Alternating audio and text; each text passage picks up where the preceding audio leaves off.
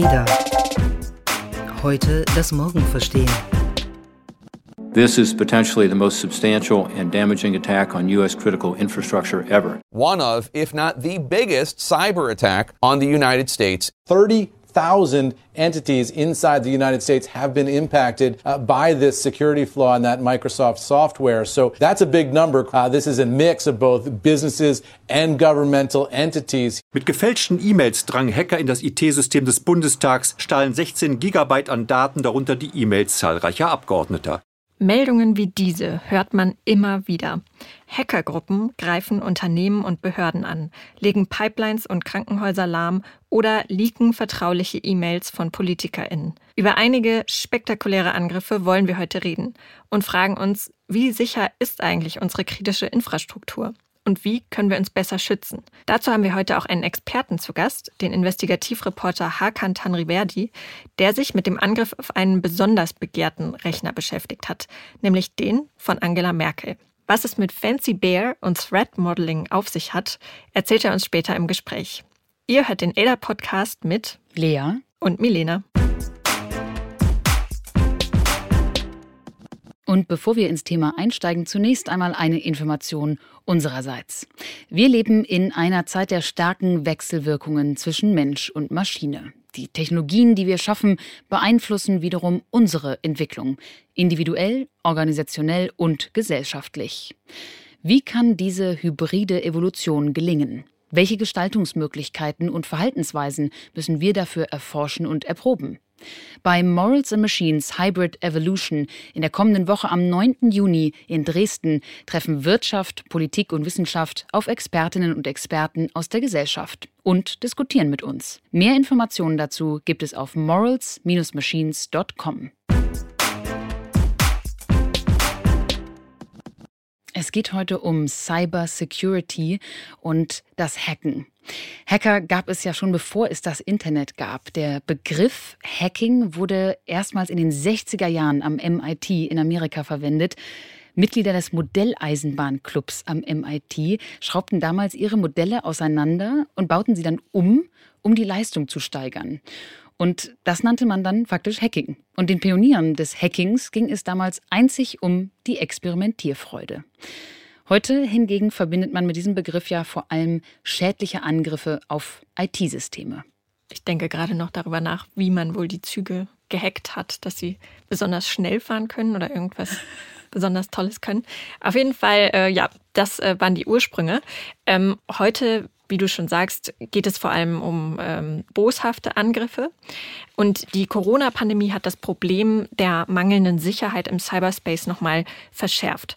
Viele Unternehmen haben ja im März letzten Jahres von einem Tag auf den anderen die komplette Belegschaft ins Homeoffice geschickt. Und teilweise haben die MitarbeiterInnen zu Hause vom privaten PC aus auf sensible Unternehmensdaten zugegriffen. Laut BKA haben sogenannte Denial of Service Attacken seit der Pandemie deutlich zugenommen. Diese sogenannten DDoS-Angriffe führen dazu, dass User einen Service nicht mehr nutzen können, weil das Netzwerk vorübergehend komplett lahmgelegt wurde. Der amerikanische IT-Security-Anbieter NetScout hat dazu vor kurzem eine Studie veröffentlicht und demnach gab es im Jahr 2020 10 Millionen solcher DDoS-Angriffe auf die Computer von Unternehmen und Behörden weltweit. Das ist ein Anstieg um 22 Prozent gegenüber 2019. Ja, und die Unsicherheit und der erhöhte Informationsbedarf rund um das neuartige Virus hat außerdem perfekte Voraussetzungen für kriminelle Angreifer geschaffen. Denn Sie verschickten sogenannte Phishing-Mails. Also zum Beispiel Schreiben, die scheinbar von der Bundesagentur für Arbeit kamen und über Kurzarbeitergeld informierten oder informieren sollten. Oder sie erstellten Fake-Websites zu Corona-Soforthilfen. Und wer die Links dann in diesen fingierten Mails anklickte, gewährte damit den Hackern unfreiwillig Zutritt in sein Netzwerk. In den letzten Wochen und Monaten gab es auch immer wieder spektakuläre Hackerangriffe. Einige Beispiele mal. Da war zum einen der große SolarWinds-Hack Ende 2020, ein groß angelegter Spionagefall in den USA. Die Täter haben dafür ein Update der Netzwerkmanagement-Software Orion manipuliert. Orion gehört zum texanischen Unternehmen SolarWinds und SolarWinds wiederum ist Teil einer IT-Lieferkette, von der große Organisationen und Unternehmen abhängen, also ein Dienstleister für die IT eines Kunden. Fast 18.000 Kunden haben dieses manipulierte Update heruntergeladen. Und man geht davon aus, dass sich mehr als 100 Organisationen damit unwissentlich eine Hintertür in ihre Systeme eingefangen haben. Betroffen waren nicht nur Unternehmen, sondern auch Behörden, zum Beispiel das amerikanische Finanzministerium, das Handelsministerium, das Heimatschutzministerium, Teile des Pentagons, sogar das Energieministerium, dem die National Nuclear Security Administration untergeordnet ist. Die NNSA verwaltet das Atomwaffenarsenal der USA. Also ziemlich heikel, wenn sich da jemand unerlaubt Zugriff beschafft. Ziel der Angreifer waren auch Tech-Unternehmen, darunter Microsoft. Und Microsoft-Präsident Brad Smith hat diesen Angriff als den größten und raffiniertesten Angriff, den die Welt je gesehen hat, bezeichnet. Die US-Regierung vermutet, dass die russische Regierung bei dem Angriff die Finger mit im Spiel hatte. Ja, und Microsoft traf es gleich doppelt, denn im März wurde ein Angriff auf Microsofts Exchange-Server bekannt, über die ja tausende Unternehmen ihre E-Mails versenden. Sie konnten unter anderem E-Mails lesen, Passwörter abgreifen und auf andere Geräte im Netzwerk der Opfer zugreifen. 250.000 Systeme waren davon betroffen. Laut Microsoft ging der Angriff von einer von der chinesischen Regierung unterstützten Hackergruppe aus, die bisher unbekannte Schwachstellen in Microsofts Business-E-Mail-Software Exchange ausgenutzt haben soll. Also es trifft auch wirklich die ganz großen Tech-Giganten. Ja, das ist eigentlich das Erschreckende daran. Ähm, dann gibt es auch immer wieder Angriffe auf wirklich kritische Infrastruktur. Im Mai zum Beispiel gab es einen sehr großen Hackerangriff auf die Netzwerke des Unternehmens Colonial Pipeline. Das ist der Betreiber einer der größten Treibstoffpipelines der USA. Die Versorgung über diese Pipeline deckt nach eigenen Angaben rund 45 Prozent des Treibstoffbedarfs der Ostküste. Und in den Tagen nach dem Angriff wurde der Treibstoff vielerorts knapp. Medienberichten zufolge zahlte Colonial Pipeline sogar ein Lösegeld in Höhe von 5 Millionen Dollar, um den Zugriff auf ihre IT-Systeme wieder zurückzuerlangen. Und auch hier in Deutschland gab es bereits erpresserische Angriffe auf kritische Infrastruktur. Im vergangenen Jahr musste beispielsweise die Uniklinik hier in Düsseldorf nach einem Cyberangriff all ihre Systeme runterfahren. In der Folge starb dann eine Patientin, die nicht schnell genug behandelt werden konnte.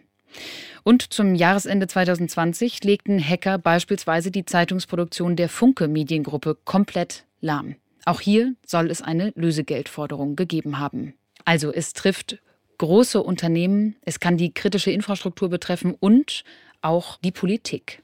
Ja, zum Beispiel im März diesen Jahres kam das wieder vor. Da wurden die Rechner von mindestens sieben Bundestagsabgeordneten und 31 Landtagsabgeordneten zur Zielscheibe. Die Attacke der Gruppe namens Ghostwriter soll wieder über Phishing-Mails an die privaten Mailadressen der PolitikerInnen gelaufen sein. Und das ist nicht der erste Angriff auf die deutsche Politik. 2015 war sogar der Rechner von Bundeskanzlerin Angela Merkel betroffen. Und unser heutiger Gast hat sich mit diesem Angriff intensiv auseinandergesetzt. Und er hat gleich mit seinem Kollegen Florian Flade eine ganze Podcast-Reihe dazu produziert. Der Mann in Merkels Rechner heißt diese Serie und wir können sie wirklich hart empfehlen. Ich habe sie gebinged in den letzten paar Tagen. Wir werden die natürlich verlinken in den Show Notes und sagen jetzt erstmal herzlich willkommen Hakan Tanriverdi, Investigativreporter beim Bayerischen Rundfunk. Herzlich willkommen, Hakan. Hallo. Hakan, eure Geschichte, die wirklich mich absolut in den Bann gezogen hat, die beginnt mit einem Accent aigu. Und das ist der kleine Strich, den auch ich über dem E in meinem Namen trage. Wie hat dieses Satzzeichen denn dazu geführt, dass ein enormer Hackerangriff aufgedeckt wurde? Also das Satzzeichen hat insofern dazu geführt, als die Person, die versucht hat, eine E-Mail zu schreiben an, eine, äh, an einen Kollegen, der René heißt, festgestellt hat, dass dieses Zeichen nicht funktioniert. Äh, und diese Person arbeitete im Bundestag in einem Abgeordnetenbüro als Mitarbeiterin und die hatte schon mal einen vergleichbaren Vorfall gehabt vor ein, zwei Jahren, also dann 2013, 2014 rum. Und in dem Fall hatte es sich um einen Trojaner gehandelt. Und dann dachte sie, hm, das ist ja sehr, sehr verdächtig und hat den Hörer in die Hand genommen und bei der Bundestags-IT angerufen und das einmal gemeldet. Und tatsächlich kam ja auch erstmal ein Tipp, den wir, glaube ich, alle schon mal von irgendeinem IT-Leister ähm, gehört haben, nämlich abschalten, runterfahren, einfach mal neu starten. Und das funktionierte dann ja erstmal gar nicht. Und tatsächlich war das der Beginn einer langen Entdeckungsgeschichte, die ihr wirklich wunderbar aufge aufbereitet habt. Während dieser ganzen Aufdeckung sind den Hackern in diesem Fall ja auch einige Flüchtigkeitsfehler passiert, die letztendlich dann eine sehr, sehr deutliche Fährte gelegt gelegt haben. Wie kann man sich das denn beim Hacken vorstellen, solche Flüchtigkeitsfehler beispielsweise im Code selber? Man muss sich das so vorstellen, dass ähm, dieses Hacking, vor allem das Hacking, wenn man davon ausgeht, dass es professionell auf Dauer und immer wieder betrieben wird. Also nicht so ein einmaliges Ding, wo man sich vielleicht sehr viel Zeit nehmen kann, sondern ein fast schon industrielles Hacking, das natürlich nicht ähm, so abläuft, dass man unendlich viel Zeit hat, um ein, um ein Ziel zu erreichen. Gehen wir davon aus, das Ziel ist politische Spionage, dann willst du jetzt wissen, was läuft in den Verhandlungen, was sind die Positionen. Und dieser zeitliche Rahmen sorgt dafür, dass man bei gewissen ähm, Vorgehensweisen mitunter Kompromisse machen muss. Und diese Kompromisse zeichnen sich dadurch aus, dass man vielleicht vergisst, wo überall Spuren hinterlassen werden. Und äh, das ist ja bei so modernen Betriebssystemen, wenn man sich die mal anschaut, was die in der Sekunde an, da, an Verkehr mitloggen und so weiter und so fort, wo überall Daten anfallen, das ist vielen Menschen, auch Hackern, nicht immer bewusst. Und diesem Hacker ist es an der Stelle anscheinend egal gewesen, an einem zentralen Punkt im an, äh, während dieses ganzen Angriffs auf dem Abgeordnetenrechner der Kanzlerin, dort hat er vergessen, wichtige Informationen aus seiner Schadsoftware zu entfernen. Und diese Informationen haben den ErmittlerInnen später geholfen, zu herauszufinden, wer die Person war, die auf dem Rechner unterwegs gewesen ist, beziehungsweise wer die Software geschrieben hat. Und kannst du noch mal zusammenfassen, was denn der Angriff bewirken sollte? Warum eigentlich der Angriff speziell auch auf den Rechner ähm, des Abgeordnetenbüros von Angela Merkel und was versucht so ein Hackerangriff eigentlich zu erreichen? Also, was damit erreicht werden sollte, darüber muss man tatsächlich an der Stelle mutmaßen, weil äh, die Daten, die abge flossen sind, bis heute nirgends aufgetaucht sind. Insgesamt sind 16 Gigabyte äh, den Hackern in die Hände gelangt. Aber bis heute ist nicht klar, was es genau war, was sie bekommen haben. Ob es E-Mails waren, ob es parlamentarische Vorgänge innerhalb des Bundestags waren, ist unklar. Aber was man sagen kann, ist, auf dem Rechner der Bundeskanzlerin, dort hat diese Software ja einen ganz spezifischen Zweck verfolgt. Die wurde für einen gezielten Einsatz dort platziert. Und dieser Einsatz war es, das E-Mail-Konto auszuleiten. Und wenn man das macht, dann kann man natürlich Hypothesen treffen und kann sagen, ja, E-Mails, gerade E-Mails auf dem Rechner im Abgeordnetenbüro der Kanzlerin, die könnten spannende und wichtige Informationen enthalten, die für politische Spionage verwendet werden könnten. Andere Theorien, die es noch gab, ist äh, ganz klassisch mittlerweile ähm, das Erpressen von anderen Leuten. Wenn jetzt in diesen E-Mails, ich sag mal, ein bisschen flapsiger formuliert wurde oder peinliche, für diese Person peinliche Sachverhalte dort geschildert worden wären, was in den USA passiert ist, wiederholt in anderen Hacks, dann hätte es auch ein Sinn und Zweck sein können, diese Leute zu erpressen. Aber ob das passiert ist und so weiter, dazu können wir nicht sagen, weil nichts öffentlich geworden ist.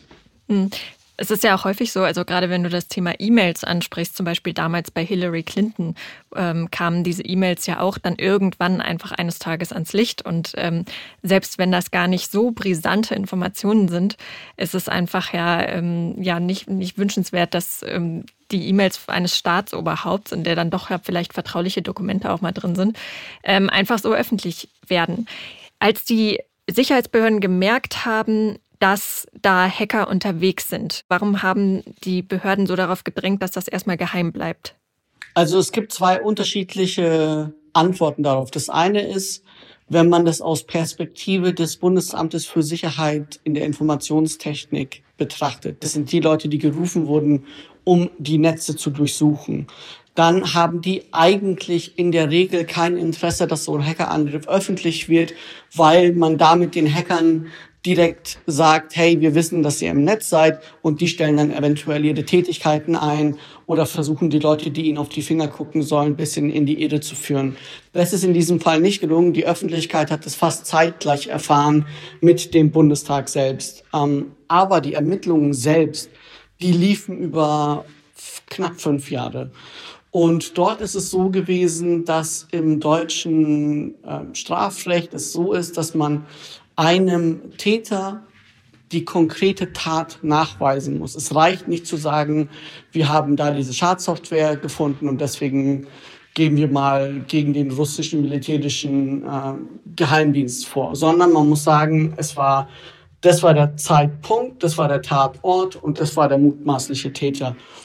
Und diese Prozesskette nachzubilden äh, aus Ermittlersicht, ähm, das hat einfach gedauert, weil man aus Informationen auf Informationen warten musste, die in Deutschland erstmal nicht äh, da waren, sondern wo man sich an Partnerländer wenden musste, in dem Fall an die USA und die USA irgendwann gesagt hat, klar, hier ist das Google-Mail-Postfach, was ich bis heute immer noch skurril finde, ist, dass ja, dieser allerdings. militärische Nachrichtendienst Google-Mail verwendet. Aber die haben dann die Daten bekommen und dort konnten sie dann tiefe Einblicke in das äh, Privatleben der Person gewinnen und die haben wohl zusätzlich zu diesen technischen ähm, Spuren, die hinterlassen wurden, dazu geführt, dass man gesagt hat, okay, nach deutschem Recht ist es ausreichend äh, und es begründet einen Tatverdacht und deswegen gibt es den Haftbefehl, den dann ein Richter unterschrieben hat. Du hast jetzt gerade schon Amerika erwähnt. Wir erfahren tatsächlich in eurem Podcast auch, dass da durchaus zusammengearbeitet wird. Wir hören von britischen Experten, wir hören vom niederländischen Geheimdienst. Wie können wir uns das denn vorstellen, die internationale Zusammenarbeit, wenn es um solche verschiedene groß angelegte Hackerangriffe geht? Genau, das ist äh, Florian Flade und mir tatsächlich auch wichtig gewesen, diesen Hack den wir isoliert betrachten, trotzdem in einem globalen Kontext zu sehen, weil natürlich dieses Vorgehen der Hacker sich wiederholt, weil es repetitiv ist, weil man am Ende nur begrenzte Möglichkeiten hat, um an um über Schadsoftware an Informationen zu kommen. Und Staaten haben auch angefangen, irgendwann zu merken, dieser generelle Ansatz, den wir haben, wenig drüber reden, ähm, so tun, als ob das alles irgendwie Fair Game ist. Diese Herangehensweise ist vorbei. Die USA fängt an, explizit mit äh, dem, was in der Community Naming and Shaming genannt wird, dass man sich offen hinstellt und sagt, ihr seid, ihr seid die Täter gewesen und wir wissen das aus Gründen XYZ, hier ist unser Dossier. Und diese Informationen, die veröffentlicht werden, da gibt es natürlich noch die andere Seite von, nämlich die Informationen, die so schlagend sind aus Sicht der Nachrichtendienste oder eben der ErmittlerInnen, dass die sagen, hey, Deutschland, ähm, hier ist der Sharing-Zirkel, ihr seid Teil dieses Zirkels und wir geben euch Informationen, die wir haben.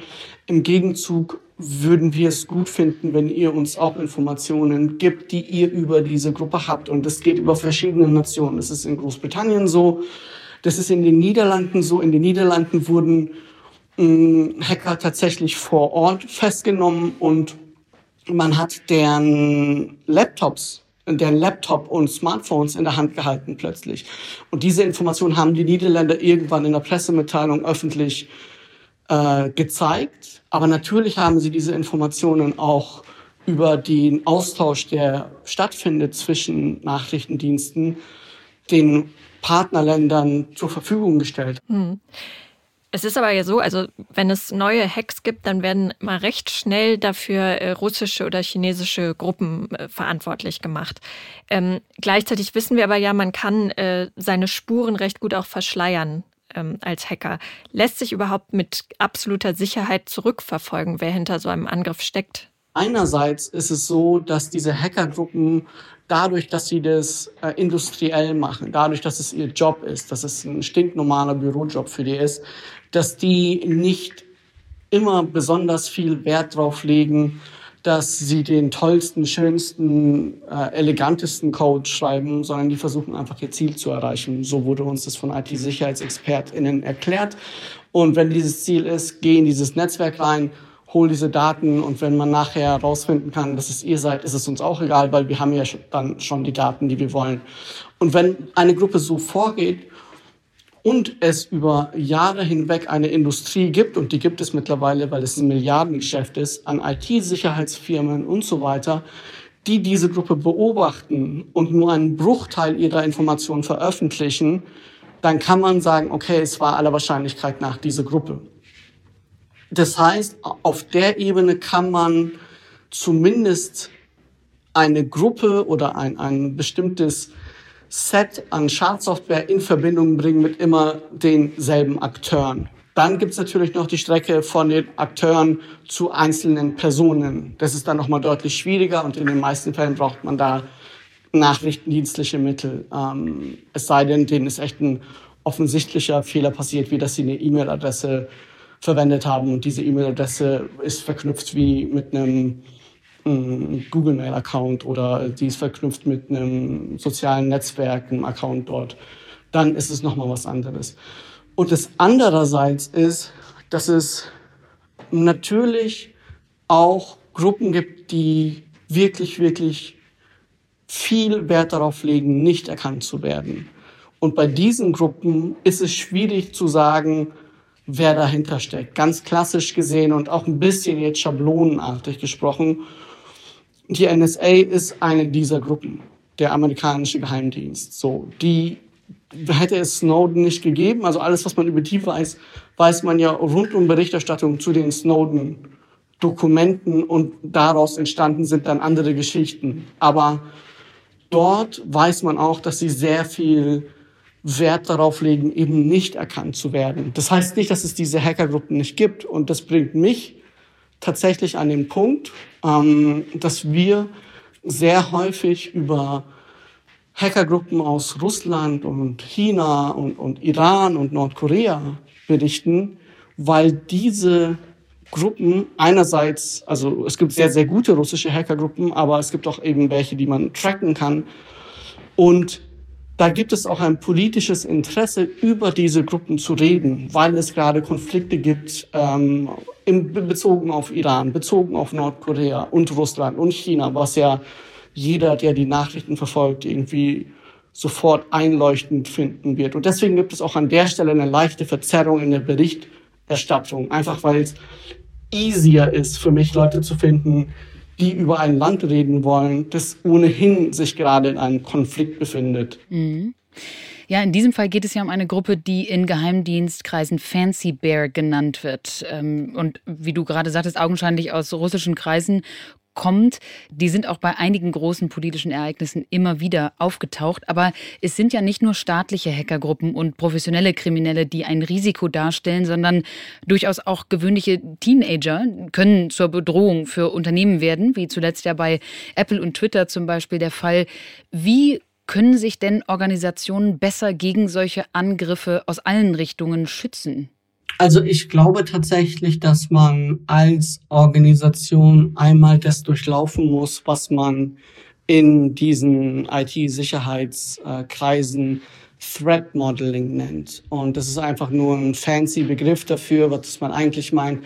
Vor wem hast du eigentlich Angst? Wer, wer könnte interessiert sein daran, dir blöd zu kommen oder dich auszuspionieren? Und dann kann man unterschiedliche Level festlegen und kann sagen, okay, nehmen wir mal diesen Basic-Fall des Teenagers. Nehmen wir diesen Orbit-Fall. Orbit, der irgendwie 2019 plötzlich äh, Datensätze über PolitikerInnen veröffentlicht hat oder über JournalistInnen. Ich glaube, unter anderem Böhmermann war betroffen.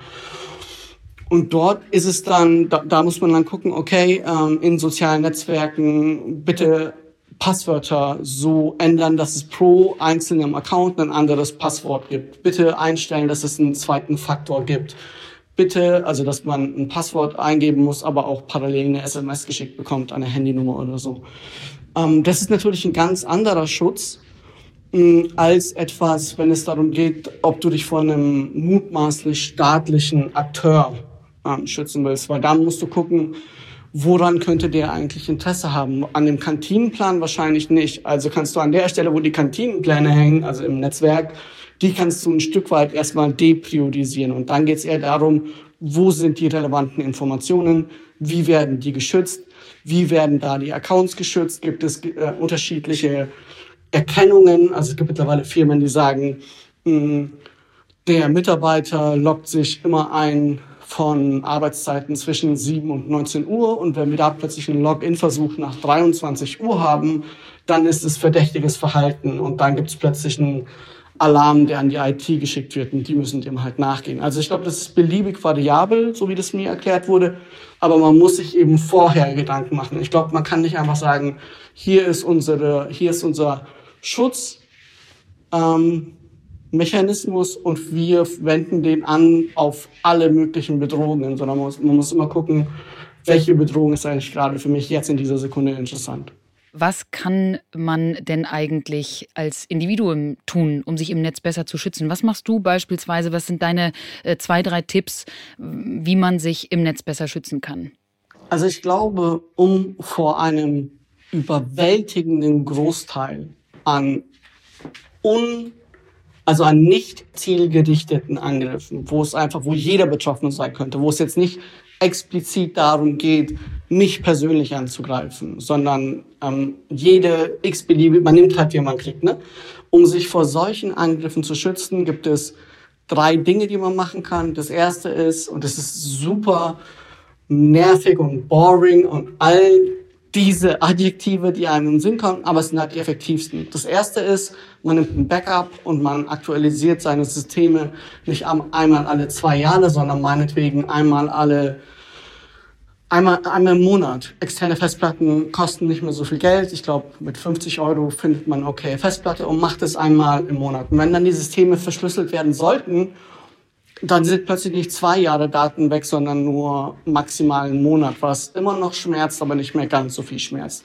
Das zweite ist, dass man einen Passwortmanager verwendet. Ein Passwortmanager für jeden, jede einzelne Seite ein eigenes Passwort hat den simplen Grund, weil die Hacker so vorgehen, dass sie, es gibt irgendeinen Datenleak bei Seiten, die nicht so gut geschützt sind, meinetwegen irgendein ähm, Rennradforum. Und wenn ich auf diesem Rennradforum dasselbe Passwort verwende wie bei Facebook oder bei Twitter, dann kommen die Hacker natürlich auch bei Facebook und Twitter ran. Und das ist so, wie sie vorgehen. Sie schauen, welche E-Mail-Adresse ist da drin und mit dieser E-Mail-Adresse versuchen sie es bei allen anderen Foren auch. Aber wenn ich überall unterschiedliche Passwörter habe, kommen die da nicht mehr rein. Also zweitens Passwortmanager. Und drittens äh, würde ich immer sagen, wenn möglich eine Zwei-Faktor-Authentifizierung zu verwenden. Das ist dieses, was ich meinte mit ähm, man loggt sich mit einem Passwort ein, aber kriegt auch parallel noch ähm, eine SMS geschickt. Ähm, das hat ganz simpel den Grund, weil man nicht immer verhindern können wird, dass die Systeme und Netze, die man verwendet, also die Plattformen von anderen ähm, perfekt geschützt sind. Und für diesen Fall ist es eben gut, dass ein Hacker nicht sofort reinkommt. Und ich glaube, mit diesen drei Dingern ist man schon mal ganz gut dabei. Drei Schritte, die wir auf jeden Fall schon einmal anwenden können und äh, ich dann auch in der Hoffnung, dass ich den Accent aigu weiterhin auf mein, meinem E nutzen kann und meine Tastatur nicht einfriert wie bei euch im Podcast Der Mann in Merkels Rechner. Eine ganz große Empfehlung für diese Podcast-Serie und dir, lieber Hakan Tanriverdi, vielen Dank. Ich habe zu danken. Jetzt kommt Werbung. Seit einigen Wochen teste ich einen Drink. Und zwar nehme ich abends, immer vor dem Schlafengehen, den Proceanis Kollagendrink. Warum?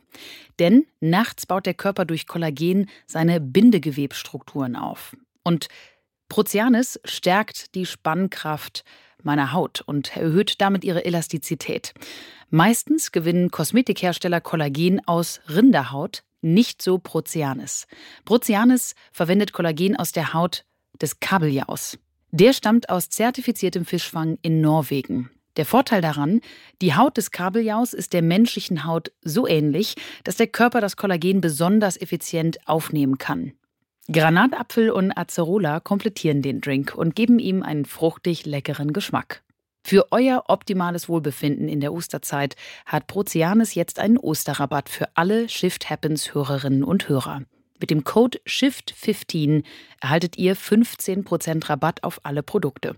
Diese sind erhältlich unter prozianis.com slash kollagen-drink. Prozianis schreibt man P-R-O-C-E-A-N-I-S und Kollagen mit C und zwei L. Den Link findet ihr auch nochmal in den Show Notes. Mit dem Kauf jedes Proceanes-Produkts werden drei Mangroven gepflanzt. Und, das wusste ich vorher auch nicht, eine Mangrove bindet dreimal so viel CO2 wie ein normaler Baum. Das war Werbung. Ja, Lea, ich musste gerade ähm, ein bisschen überlegen, als Hakan diese drei Tipps gegeben hat, wann ich das letzte Mal eine Datensicherung gemacht habe. Wie ist das denn bei dir? Tatsächlich nicht monatlich. Ich habe die sogenannte Time Machine, die bei Apple-Computern ja mit eingebaut ist, die benutze ich aber sehr unregelmäßig. Ich bin dann doch eher bei dem einmal im Jahr, habe aber jetzt gerade auch nochmal einen Drang verspürt, das eventuell ein bisschen regelmäßiger zu machen. Aber den Passwortmanager, den benutze ich tatsächlich und mag das tatsächlich auch von der Usability her sehr, weil der ja komplizierteste Passwörter generiert und sich dann logischerweise merkt. Und ich fühle mich dadurch tatsächlich ein ganz klein bisschen sicherer als mit meinen 17 mal verwendeten Passwörtern noch vor einigen Jahren. Und die Zwei-Faktor-Authentifizierung, die mache ich bei so ganz wichtigen Dingen wie Bank etc. schon. Das ist tatsächlich, glaube ich, auch echt ein wichtiger, wenn auch, wie Hakan ja sagte, sehr nerviger Schritt. Aber das stimmt, ja. Aber ähm, da raten ja wirklich alle Experten dazu, das zu tun. Und ähm, das ist auch wirklich einfach zu empfehlen, wenn man sicherer unterwegs sein will im Netz. Ja, wir haben jetzt viel über Hackerangriffe gehört von allen Seiten und äh, dass die eine echte Bedrohung darstellen, auch für unsere kritische Infrastruktur, für unsere Behörden und Unternehmen. In den USA hat es vor kurzem die Folge gehabt, dass US-Präsident Biden versprochen hat, in den nächsten acht Jahren mehr als zwei Billionen Dollar in den Ausbau der amerikanischen Infrastruktur stecken zu wollen. Und auch die Europäische Kommission hat zur Jahreswende angekündigt, dass eine neue Cybersecurity-Strategie angegangen werden soll, mit der man die kritische Infrastruktur stärken will. Nach allem, was wir heute gehört haben, bleibt aber trotzdem die Frage, ob das ausreicht. Absolut. Und ob wir alle das richtige Maß an Threat Modeling betreiben. Wir haben auf jeden Fall einiges gelernt heute. Vielen Dank nochmal an Hakan Tanriverdi und Florian Flade für den wirklich sehr spannenden Podcast Der Mann in Merkels Rechner. Und das war der ADA Podcast. Entwickelt wird unser Podcast von der gesamten Redaktion der ADA Learning GmbH in Düsseldorf. Produziert werden die Folgen von Audioversum. Unterstützen könnt ihr uns, indem ihr uns eine 5-Sterne-Bewertung hinterlasst, uns bei Social Media empfehlt oder unser Digitalmagazin lest unter ada-magazin.com. Mehr Infos über die Ada Learning GmbH findet ihr unter join-ada.com.